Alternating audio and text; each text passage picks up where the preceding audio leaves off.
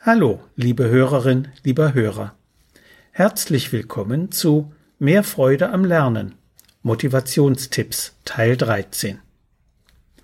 Heute geht es darum, wie Erfolgserlebnisse zu Erfolgszuversicht führen.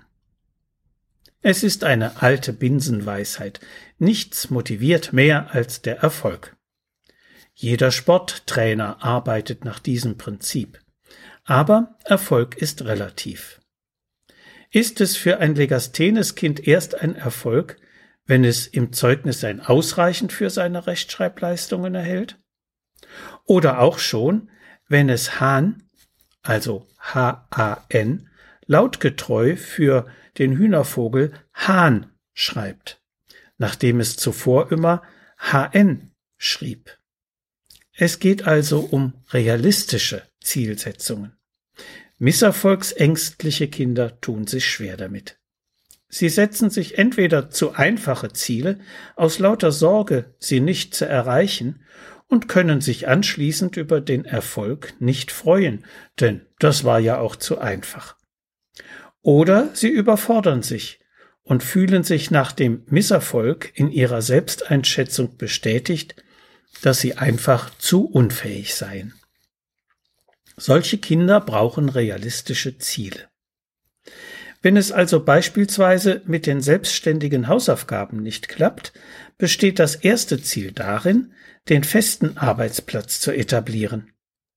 Es ist für ein bisher chaotisch arbeitendes Schulkind ein Erfolg, wenn es sich im Laufe von zwei Wochen an einen festen Arbeitsplatz gewöhnt hat. Damit dieser Erfolg motivierend wirkt, bedarf es Ihres Lobes und Ihrer Ermutigung. Prima, du sitzt am vereinbarten Platz, das ist der erste Schritt. Der zweite Schritt wäre die Etablierung fester Arbeitszeiten. Gegebenenfalls mithilfe des vorgeschlagenen Wochenplans, den ich Ihnen in Teil 11 unmittelbar vor den Weihnachtsferien vorgestellt hatte. In der Einführungsphase dieser Änderung können Sie helfen, indem Sie Ihr Kind daran gewöhnen, sich nach dem Mittagessen einen Wecker, zum Beispiel in der Armbanduhr, im Handy oder auch einen richtigen Wecker, auf die geplante Anfangszeit zu stellen. Loben Sie Ihr Kind bereits dafür, dass es sich den Wecker stellt. Sprechen Sie anfangs ruhig auch Ihre Erwartung aus, ich finde es prima, wenn du es schaffst, dich tatsächlich an die Arbeit zu machen, sobald der Wecker klingelt. Schafft ihr Kind das tatsächlich, braucht es wieder ihr Lob, vor allem zu Anfang dieses Prozesses. Jeder lange Weg beginnt mit dem ersten Schritt.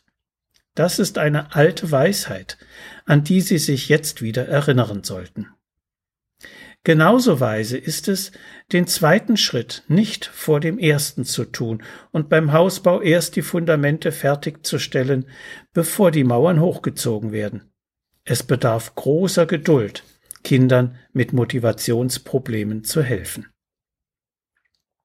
Nicht weniger wichtig ist emotional positive Zuwendung. Ach, pass doch auf.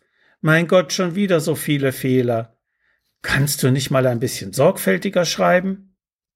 Warum soll ich dich eigentlich Vokabeln abhören, wenn du sie eh noch nicht kannst?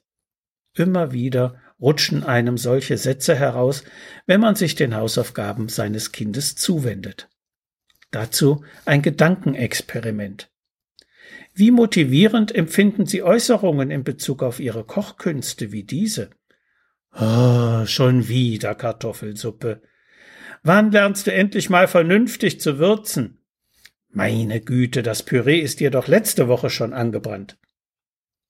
Aufbauend und ermutigend wirken hingegen Aussagen, die sich auf das Gelungene beziehen.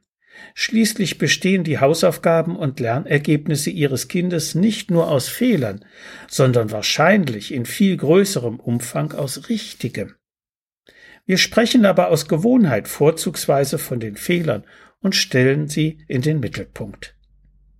Deswegen zum Abschluss für heute noch ein kleines Rätsel. Welches Wort können Sie aus den folgenden sechs Buchstaben bilden? E, E, F, H, L, R. Knobeln Sie ruhig ein wenig. Ich werde Ihnen die Auflösung erst beim nächsten Mal verraten. Sie wird überraschend für Sie sein. So viel für heute. Sie finden viele weitere hilfreiche Tipps und Informationen in meinem Buch Mehr Freude am Lernen. So motivieren Sie Ihr Kind. Medu Verlag Dreieich. Wenn Sie Fragen zu Schule und Lernen haben oder meine sonstigen Bücher und Materialien bestellen möchten, können Sie gerne über meine E-Mail-Adresse info at schulberatungsservice.de oder über die Webseite www.schulberatungsservice.de Kontakt mit mir aufnehmen. Bis die Tage und bleiben Sie gesund. Ihr Detlef Träbert.